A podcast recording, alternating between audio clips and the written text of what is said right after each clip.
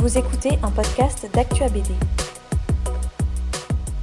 Alors, euh, Isen Manga, en fait, c'est venu euh, d'une discussion avec euh, différentes personnes qu'on connaissait, euh, qui étaient au début d'Isan Manga, les différents associés.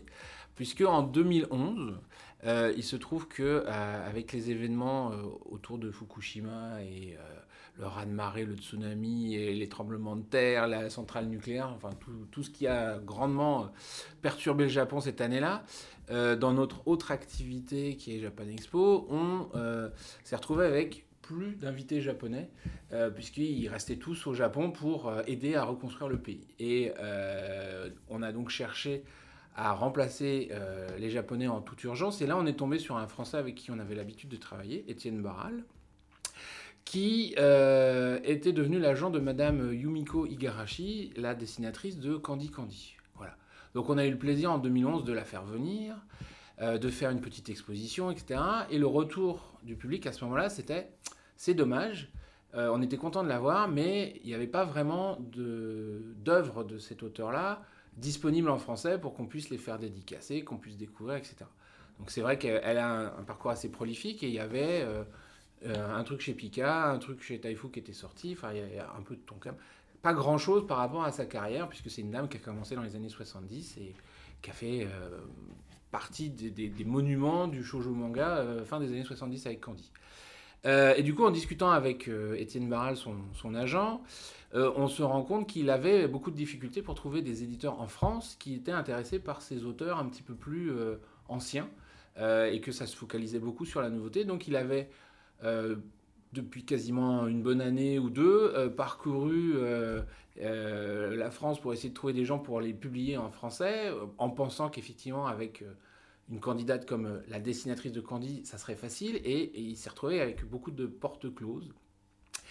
Et euh, bah, nous, dans le cadre de notre activité, avoir des vétérans, des gens qui, qui sont là pour parler de l'histoire du manga, de l'histoire de l'anime, etc., c'était quelque chose qu'on faisait. Et on trouvait dommage, effectivement, qu'il y ait ce, ce petit manque. Et en parallèle, on, travaillait avec Karim Talbi, qui lui était infographiste pour différents euh, éditeurs, que ce soit euh, euh, Pika, Glénat, etc., et qui avait envie de passer à autre chose. Donc à ce moment-là, on s'est dit, bah, nous, on a, pas mal de choses à faire, mais c'est quelque chose qui nous plairait parce que ça amènerait un, un complément. Quand on fait venir un artiste euh, de renom qui est connu au Japon pour son, parcours, etc., c'est dommage qu'en France, effectivement, euh, on ait une réponse qui est plutôt du type euh, Et le mec de Naruto, il vient quand? Euh, Donc, on avait envie que ces grands noms aient un écho en France. Donc, on, est parti sur ce principe-là et on a dit bah, T'arrives pas à trouver un éditeur Nous, on aimerait bien faire ça. Karim cherche à, évoluer dans son travail. Faisons ensemble une, maison d'édition pour bah, parler de ce patrimoine du manga euh, qui est pas forcément aussi commercial euh, qu'il y en a ailleurs, mais qui, euh, qui mérite. Parce qu'on on a souvent des, des œuvres un petit peu patrimoniales, mais qui sont souvent du patrimoine plus adulte, plus axé pour un, public de, de connaisseurs, voire parfois de, de, plutôt de lecteurs de BD franco-belge que de lecteurs de manga. Et, et par contre, pour tout ce qui était vraiment manga pour adolescents des années 70, bah, il n'y en avait pas vraiment. Voilà. Et, on est parti de, de ce, de ce principe-là en se disant, on va commencer en éditant euh, des œuvres de Madame euh, Igarashi. Et en plus, on était intéressé dans l'idée qu'on pouvait lier plusieurs patrimoines, puisqu'elle avait euh, fait en manga des classiques de la littérature. Donc on a commencé avec Madame Bovary, Roméo et Juliette, et euh, on trouvait ça intéressant. Et sur ces premiers titres, on a même carrément euh, proposé des, mangas livres, puisqu'on avait les textes d'origine euh, couplés avec la version manga de Madame Igarashi. Et on est parti comme ça, en ayant en tête qu'il y avait plein d'autres auteurs, mais que, comme on le pensait, parce qu'on avait déjà une expérience dans, le manga avec la création de Taifu Comics quand on, était en 2004, euh, avec Thomas, on savait que de toute façon, la première chose qu'allaient nous dire les éditeurs japonais, c'est montrez-nous des livres, faites-nous, euh, faites vos preuves, etc. Donc, on pouvait commencer avec Madame Igarashi, on avait des livres, on pouvait les montrer et on pouvait essayer de débloquer d'autres titres derrière. Et euh, bah, du coup, derrière, effectivement, on a eu la chance de pouvoir s'attaquer à des monuments pour nous de, de l'histoire du manga, comme la nouvelle île au trésor de Osamu Tezuka, qui est souvent cité en référence comme euh, le manga qui a changé, qui a emmené le manga dans son ère moderne, etc. Puisqu'effectivement, dans son code de, de, découpage, de narration, etc., il était très cinématographique et il a vraiment euh, changé la façon de faire euh, le manga. Et donc, La Nouvelle au Trésor, on a eu aussi la chance d'avoir un titre de Ishinomori Shotaro qui est. Alors, Osamu Tezuka, c'est le dieu du manga. Ishinomori, c'est le roi du manga, et Ishinomori, il est connu au Japon dans, la culture populaire japonaise pour un personnage qui est Kamen Rider, qui est un personnage qui effectivement, euh, euh, bon, c'est derrière, nous on a connu euh, Xor, Bioman, etc. en France, lui c'est l'ancêtre, c'est vraiment celui qui a, qui a lancé ça, aujourd'hui Kamen Rider, donc ça a été lancé en 1972, et il y a toujours des séries de Kamen Rider à la télévision au Japon. Voilà. Alors c'est plus le même, hein. euh, mais euh, c'est un, un icône euh, populaire extrêmement important. Et du coup c'était intéressant parce que ça permettait à la fois de parler du patrimoine du manga, mais aussi de parler d'une icône du patrimoine populaire, pop culture japonaise, qu'est Kamen Rider. Le manga de Kamen Rider, le, premier, est, un bon manga, mais c'est pas le meilleur de Ishinomori. Mais voilà, c'était, c'était vraiment intéressant pour nous de taper là-dessus. On a pu du coup réaliser un test de ce qu'on avait vu avec Madame Igarashi en ayant euh, dès, euh, je sais plus si 2013 ou 2014, euh, Judo Boy, donc Kurenai Sanshiro de, de Ipei Kuri et Tatsuo Yoshida. monsieur Kuri, qui est un, grand monsieur qui a créé le studio Tatsunoko dans les années 60 avec, son, avec ses deux frères. Donc c'est quelqu'un qui est extrêmement important pour l'animation japonaise. A initialement connu le succès parce que son frère Tatsuo Yoshida, le, l'aîné de la famille, était un mangaka dans les années 60 aussi populaire qu'un Tezuka ou un Shinomori. Et lui, il a toujours regretté de ne pas avoir été publié en tant que mangaka. Donc quand on l'a rencontré, il nous a dit euh, J'aimerais bien. Et donc on a dit, ça tombe bien, nous aussi. Donc euh, Judo Boy en plus c'est un dessin animé qui parle à, la génération qu'on avait euh, identifié comme public de, de avec euh, les, plus de 40 ans qui avaient les moyens de s'acheter des, livres un petit peu plus quali. Et on est parti là-dessus. Voilà. Donc ça c'est pour l'idée de, de qu'est-ce qu'on allait mettre dans les livres. Après quand on a lancé le projet on s'est dit, bah ok mais ces livres-là, si on veut que ce soit des choses de, qualité qui dure, comment on va faire? Et c'est là où on est parti sur aussi comment on va les fabriquer. Et on est tout de suite parti sur l'idée d'avoir des couvertures cartonnées, de faire des formats un peu plus grands, puisque les premiers tomes qu'on a édités étaient au format A5. Maintenant, on est carrément passé sur des formats euh, proches du B5 japonais, donc c'est du 17 par 24. Mais toujours avec cette idée de faire des livres qui durent dans le temps, parce que euh, on savait qu'on allait les sortir, on ne savait pas si on allait les rééditer, parce qu'on n'avait pas un objectif de vente. Euh, à plusieurs centaines de milliers comme un, One Piece ou autre. L'idée, c'était juste de dire, ces livres-là, ça vaut le coup qu'ils soient disponibles, il y aura des connaisseurs qui les trouveront, il y aura des passionnés qui seront heureux de les avoir, euh, et on parle là-dessus. Donc on est parti sur l'idée de faire des livres euh, de qualité. Et c'était vraiment ça l'idée, c'était de dire, on va proposer du patrimoine, et qui dure dans le temps, parce que euh, moi j'avais le souvenir d'enfance de la bibliothèque de mon grand-père où il avait toutes les éditions de Victor Hugo en, livres reliés en cuir. Et, je trouvais ça magnifique. Et en plus, bah, ça avait vraiment traversé les années, puisqu'il devait avoir ça depuis, euh, je sais pas, 30 ou 40 ans. Et, l'idée, c'était ça, de se dire, bon, bah, ces livres-là, euh, on ne sait pas s'ils vont trouver leur public, on va les éditer, mais euh, ils vont durer dans le temps. Voilà. Alors, au travers des années, Isan a évolué dans sa, dans sa formule, puisque je disais, on a changé la fabrication. On est maintenant vraiment sur du livre beaucoup plus luxueux parce que le papier, euh, la taille, tout ça a, évolué.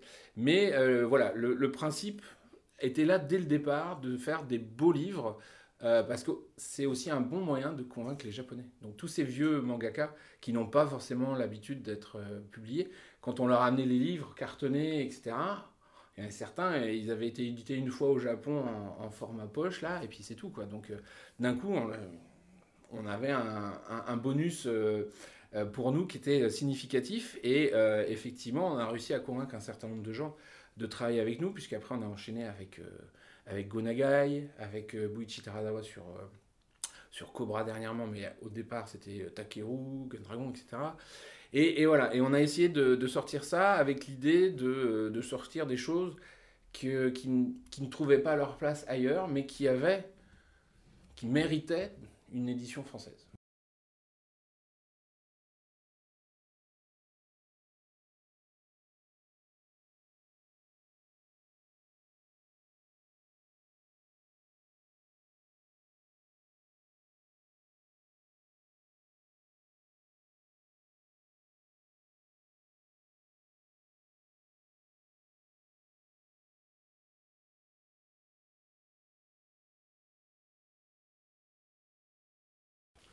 Euh, alors, la plupart des, titres qu'on a édités sont inédits, n'étaient pas, sortis en français. Il y a quelques rééditions qu'on a fait parce que quand on a travaillé avec Madame Igarashi, effectivement, on a réédité Meimi Angel qui avait déjà été édité en France mais qui était plus trouvable. mais voilà, Meimi se mélangeait à Anne, la maison Pignon Vert, qui avait jamais été éditée. Sur euh, Monsieur Terazawa, on a réédité par exemple les Cobra couleurs qui avaient été édités, mais en, petit format. Là, on les fait en, format 19 par 27 cartonné. C'est pas du tout le même rendu. Et pareil, ils étaient plus disponibles parce qu'ils avaient été édités en 2007 euh, et nous on les a réédités en 2018. Donc euh, il y avait quand même 11 ans d'exploitation et non réédités donc non réimprimé, ce qui faisait qu'il y avait une, certaine rareté. Et, du coup, dans le catalogue, on a un peu mix, puisqu'on sort beaucoup de Tezuka inédits. Et puis là, notre nouveauté, c'est une réédition, parce qu'effectivement, Blackjack avait déjà été euh, édité trois fois. Alors, les sources qu'on utilise pour, euh, pour l'édition sont très variables d'un auteur à l'autre, en fait. Donc, il y a, y a, effectivement des, des auteurs euh, qui ont déjà tout numérisé.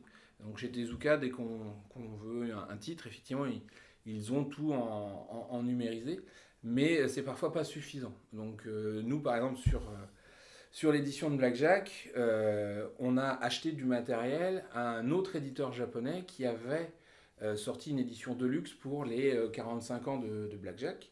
Et donc on a acheté le matériel chez eux. Euh, pour d'autres auteurs comme euh, Terasawa, ils n'ont pas de matériel parce que. Euh, Terasawa est un indépendant, il n'a pas d'agent, etc., qui, qui, serait amené à gérer plein d'auteurs. Il a son agent qui, voilà, qui du coup nous achète le matériel. C'est-à-dire qu'en fait, quand on sort Minaita Goku, on va aller dans les bouquinistes, chercher la meilleure édition qui existe au Japon pour trouver une source la plus qualitative possible pour le scan. On va tout scanner nous de manière euh, la plus haute définition possible, de la, manière la plus précise, etc. Donc on, fait plein de tests de réglage, etc. Et une fois qu'on a eu fini euh, tout ça, effectivement, on a eu le plaisir d'avoir euh, l'agent de M. Terrasawa qui fait c'est super, on voudrait les récupérer pour les autres éditeurs à travers le monde.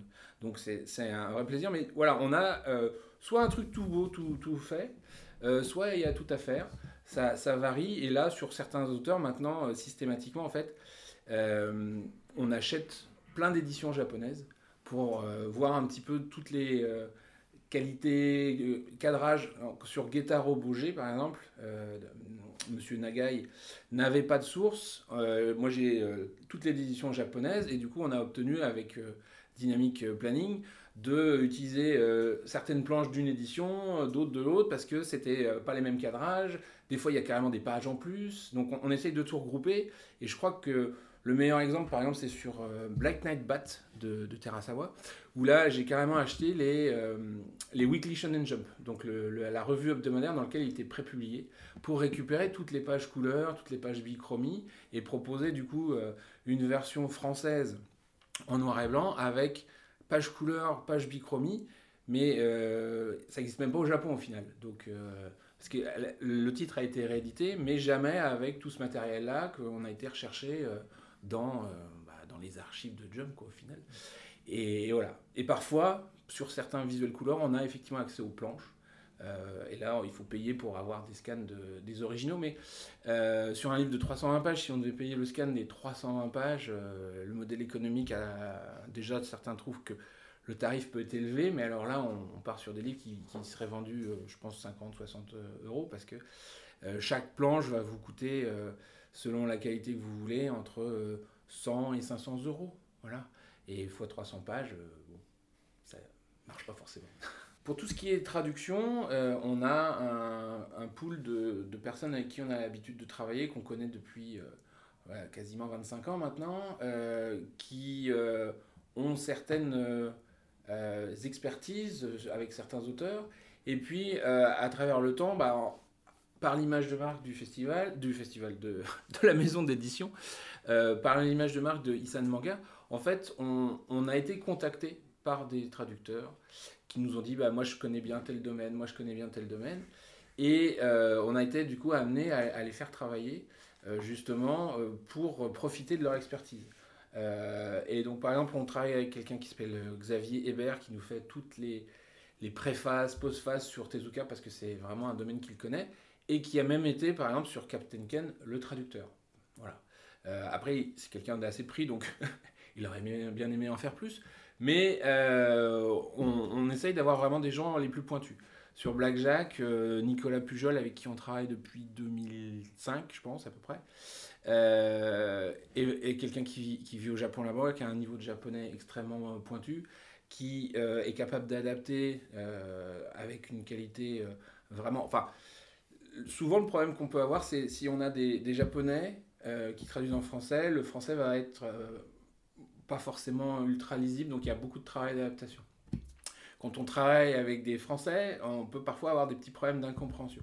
L'avantage avec des gens comme, euh, euh, Nicolas Pujol ou Pierre Ginière qui vivent depuis maintenant 20-30 ans au Japon, c'est qu'au moins l'incompréhension est bonne. Parfois, par contre, leur français, euh, comme ils n'ont pas mis les pieds en France depuis trop longtemps, est un peu à ajuster. Mais on est sûr qu'ils connaissent et qu'ils connaissent aussi les subtilités euh, parce que dans ces œuvres-là des années 70, des fois, ils font référence à une émission télé qui était, qui était présente à l'époque, à un mouvement qu'il y a eu euh, euh, dans la société japonaise, à une référence à un acteur, machin.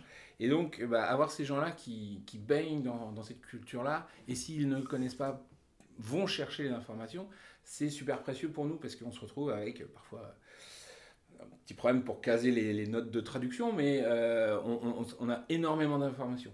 Et en travaillant avec des, spécialistes comme Xavier, c'était aussi intéressant sur les postfaces, les préfaces, parce que ça nous donne plein d'arguments euh, pour le lecteur, pour nous comprendre, pour expliquer au, public et aux journalistes euh, quelles sont les particularités des œuvres, etc.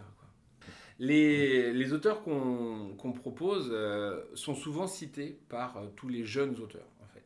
Déjà, Tezuka, c'est quelqu'un que dont on entend le nom tout le temps euh, systématiquement, mais même euh, sur, euh, que ce soit Gonagai par exemple, c'est vraiment un, auteur qui a amené le manga dans une direction très différente et qui est cité en référence par beaucoup d'auteurs de nos jours. Et même si les techniques ont beaucoup évolué, le style graphique a beaucoup évolué, c'est un peu comme si on voyait les, ancêtres, en fait, les, les, formateurs de tous nos mangaka, donc que ce soit Oda, Kishimoto, etc., euh, les auteurs de One Piece, de, de, Demon Slayer et tout ça, ils ont grandi en, lisant ces livres-là, ils ont été influencés par ça, parfois ils, avouent même que c'est ça qui leur a donné envie de, dessiner. Donc on, retrouve un certain nombre d'outils de mise en scène dans, dans, les mangas d'aujourd'hui qui sont extraits euh, de, cette époque-là. Tezuka, il passe son temps à faire sortir les gens des cases, par exemple où euh, il a déstructuré, parce qu'au début c'était très codé avec euh, on met 4 cases sur la page, et puis il a commencé à en mettre 5, et puis il a mis un personnage tout du long, et puis voilà. Et euh, la mise en page, elle est extrêmement en plus cinématographique. Par moment, sur Big X, on avait l'impression d'être devant un storyboard plus que devant un manga où tu voyais les plans sur la plage, le découpage, les, les, les dialogues, etc. Et c'est des choses qui ont énormément marqué tous les auteurs. alors, sur Tezuka, il va avoir influencé des auteurs des années 80, puis euh, euh, les années 80 influencent, euh, voilà. Mais, mais même aujourd'hui, quand on parle avec des, grands, des grands mangaka, tous ces grands noms, Tezuka, Nagai, ça ressort, Ishinomori, ça ressort dans les choses qui les ont influencés. Donc le gap, il est assez important parce que graphiquement, graphiquement, c'est différent, c'est pas les mêmes techniques, le dessin a beaucoup évolué, à l'époque, euh, ils n'avaient pas forcément les mêmes euh, rythmes, les mêmes nombres d'assistants, etc. on n'avait pas l'ordinateur, donc ça change beaucoup de choses. Mais par contre, je le vois moi sur, sur, le stand quand on échange avec des, des visiteurs qui viennent découvrir nos livres, l'ingéniosité dans la narration, dans le découpage des histoires, elle est parfois même plus moderne que les titres qui sortent en ce moment. quoi. Euh, et peut-être aussi qu'à l'époque c'était moins formaté et que du coup les, les, éditeurs leur laissaient faire plus de choses. J'imagine qu'aujourd'hui, euh, quand on tente un truc un peu en dehors des clous, on a l'éditeur qui vient voir en disant là non, va falloir, euh, va falloir être un peu plus carré s'il vous plaît. Donc il y a, a peut-être, en tout cas dans, dans, les artistes qui débutent, c'est sûr qu'ils ont à peu près aucune liberté. Quand on commence à avoir un peu plus de, de, succès, j'imagine qu'on a plus de liberté. Ça dépend aussi des caractères des gens. Parce que moi, j'ai rencontré des, des mangaka qui vendent des, centaines de milliers de mangas, mais qui restent très euh, dociles. Et euh, si l'éditeur le dit, il faut le faire. Et puis, point barre. Et il y en a d'autres qui veulent affirmer leur personnalité, leur caractère, leur, euh, leur touche artistique. Donc, c'est très variable. Mais les histoires, et notamment sur un titre comme, comme Blackjack, je pense que les histoires, le point de vue sur l'humanité, sur les défauts parfois de l'être humain, etc., restent toujours extrêmement présent. Puis alors Tezuka était très nature, écologie, etc. Quand on lit euh, euh, S où euh, les, les, insectes veulent se débarrasser de l'être humain qui est en train de mettre en danger la planète par le réchauffement climatique, par les usines qui construisent à droite à gauche, par les avions, etc. quand tu sais que ça a été écrit en 1973, tu fais waouh c'est marrant, j'ai l'impression de voir le, JT euh, où on parle de euh, les avions, ça pollue trop, etc. Donc c'est extrêmement moderne dans, dans, le propos. Je trouve que c'est extrêmement moderne dans la mise en page. Après, le, graphisme euh, peut être un, truc qui empêche les gens de faire le pas pour passer d'un One Piece à un, à un Blackjack. Notre, notre public, bon, à la base, on s'était dit que ça serait certainement des gens un peu comme nous, qui avaient connu le manga et les dessins animés dans les années 80 et qui seraient intéressés par une expérience un petit peu différente en euh, redécouvrant ou découvrant des œuvres euh, de leur euh, jeunesse. parce qu'effectivement, quand, on a, quand on a sorti du, du Igarashi, on, on, vendait sur le côté un peu candy. Quand on a fait Cobra, ça rappelait à tout le monde plein de choses. le premier titre de Gonae qu'on a fait, c'était Cutioni, qui était passé en France sous, le nom de Cherry Miel.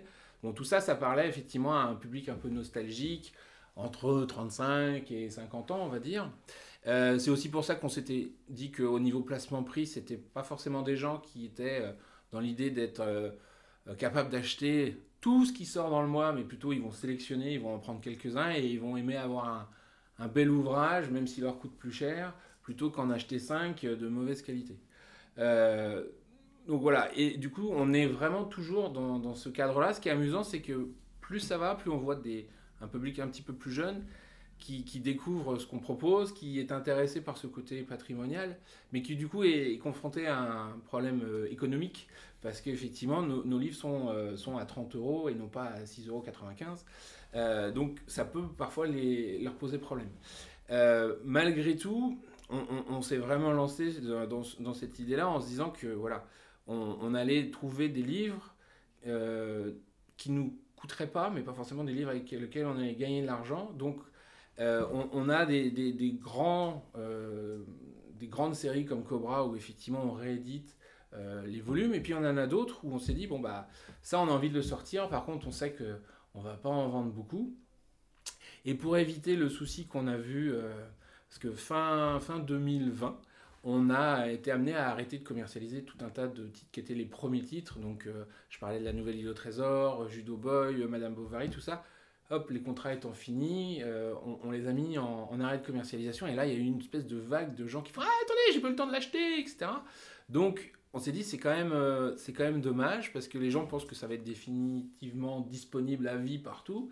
Il faut leur faire comprendre que euh, ces livres-là, on les sort, qu'on aura les droits pendant 5 ans, 7 ans, ça dépend un peu des, accords et si euh, l'ayant droit japonais a envie de nous renouveler nos, contrats.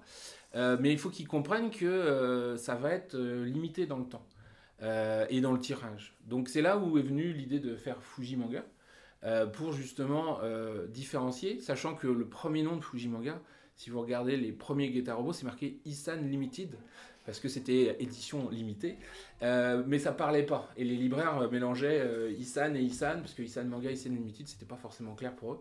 Donc on est passé sur Fuji après pour justement faire comprendre que effectivement, quand vous avez un livre Isan Manga, enfin la société d'ailleurs c'est Isan Sha, donc si vous avez un livre Isan Sha dans le label Isan Manga, ben effectivement c'est des livres qu'on est voué nous à, rééditer en fonction de la demande. Par contre les, la collection Fuji Manga, on fait un tirage et puis quand c'est épuisé, c'est épuisé. sauf si ça s'est épuisé en deux jours, évidemment, on n'est pas complètement euh, euh, pas à l'écoute du marché, mais, euh, mais sinon l'idée c'est ça, c'est on sort 1500, 2000, 2500 en fonction des, titres. Et c'est des titres qui sont voués à être imprimés qu'une seule fois, distribués qu'une seule fois. Et du coup, faut, faut, les acheter quand ils sortent. faut pas attendre 7 ans d'exploitation pour tout d'un coup crier au scandale parce que ça s'arrête. quoi.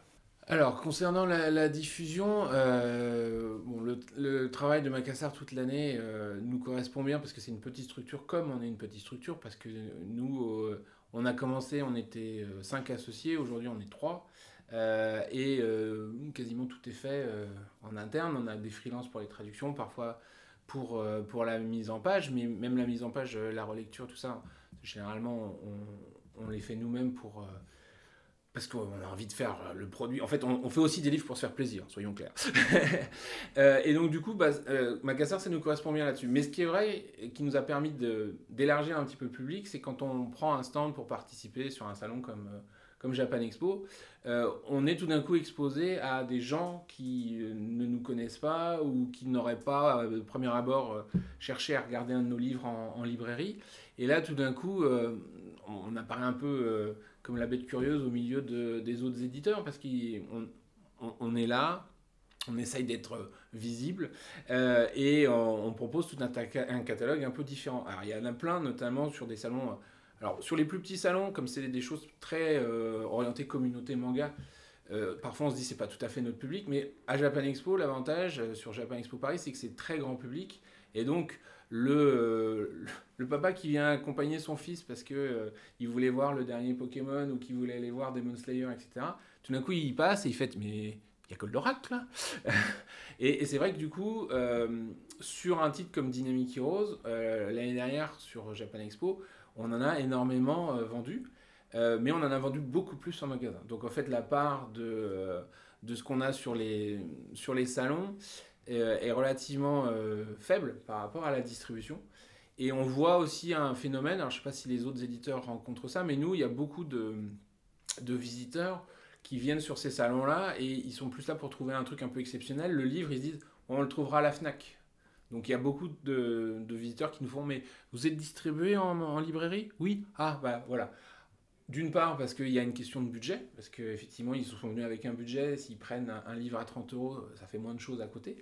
Et il y a une question logistique, c'est que nos livres, ils font euh, un peu plus d'un kilo, et quand tu pars avec 4 euh, ou 5 cobras, euh, que tu dois te les trimballer sur le dos pendant toute la journée sur le festival, c'est pas toujours évident. Donc on, on, fait aussi beaucoup consignes où on garde les sacs et les gens repassent le soir, mais ça nous permet quand même de toucher des gens qui derrière, a priori, vont euh, soit acheter en librairie, soit y compléter parce qu'ils en ont pris quelques-uns chez nous et puis ils veulent la suite. Et, euh, c'est vraiment pour nous une, histoire de nous faire connaître parce que toutes les ventes qui vont être générées sur le salon, mais chez un libraire ou sur un site internet, etc., ça, nous, convient, hein. nous, les livres du moment qui sont vendus. Voilà. en direct, ça a l'avantage que économiquement, on, on, esquive la marge du, diffuseur, mais euh, concrètement, entre tous les frais qu'on a pour la construction du stand, etc., je pense que euh, au final, le reste sur chaque livre, euh, sur un salon ou en librairie, c'est presque la même chose au final. Pour Japan Expo 2003, sur le stand d'Issan, on a euh, notamment bah, un grand photocall avec une statue de 2 mètres de Goldorak pour mettre en avant bah, justement le deuxième tome de Dynamic Heroes. L'année dernière à Japan Expo, on, on avait le tome 1 en avant-première. Là, on a le tome 2 qui est sorti en avril et qu'on présente. Et du coup, bah, les gens qui, qui apprécient ce genre d'œuvre auront le plaisir de pouvoir se faire prendre en photo avec un, un Goldorak de 2 mètres de haut. Et comme on a aussi sorti en, février Mazinger Z, qui est donc euh, le grand-père de Goldorak, on va dire, euh, il y a aussi un photocall avec, euh, avec Mazinger Z et une statue de, de 2 mètres de haut de Mazinger Z. Donc je pense logiquement que là où on est placé avec les, avec les deux robots, on ne peut pas trop manquer notre stand. Et puis, bah, on, sera surtout là aussi pour euh, fêter les 50 ans de Blackjack. Donc, on a sorti le tome 1 en juin, euh, à l'occasion du 50e anniversaire de, de, la série qui date de 1973, qui est quand même une série en 17 tomes qu'on va étaler euh, pendant 6 ans, puisqu'on va en sortir grosso modo 3 par an. et on va présenter du coup bah, le, tome 1 et le tome 2 en avant-première. Euh, pour que les gens puissent découvrir l'univers, pas que sur le tome 1, au travers d'une exposition. Donc on, a produit chez Isan Manga une, une, exposition avec Tezuka Productions sur 50 ans de Blackjack, avec des illustrations vraiment iconiques, des textes de notre spécialiste Xavier pour expliquer l'œuvre, des planches couleurs, parfois des reproductions de planches originales, etc., pour, pour vraiment emmener les, les gens dans, l'univers. Et comme Japan Expo nous a mis un petit peu de place à disposition, on a même pu faire un photocall où vous retrouverez une table d'opération avec un, décor et vous pourrez vous prendre en photo à côté de Blackjack qui est en train d'opérer. Voilà. Donc ça va faire un truc assez sympa. Euh, et c'est nos, nos grosses nouveautés. Après, on utilise aussi, euh, euh, on, profite de l'occasion de Japan Expo pour annoncer les, prochaines licences. Donc là, on, vient d'annoncer, on, avait prévu de le garder pour Japan Expo, mais on a annoncé il y a une semaine qu'on allait sortir une nouvelle série d'Astro Boy de Osamu Tezuka, euh, qui est donc la, suite de la série qui sort chez Kana. Et euh, on a un autre titre de Tezuka qui sera annoncé la semaine prochaine, il faudra venir sur le stand. Si cet épisode vous a plu, partagez-le autour de vous. Abonnez-vous au podcast d'Actua BD pour ne manquer aucun épisode. Et pour nous soutenir, vous pouvez laisser 5 étoiles et un commentaire sur Apple Podcast ou Spotify. Merci et à bientôt sur Actua BD.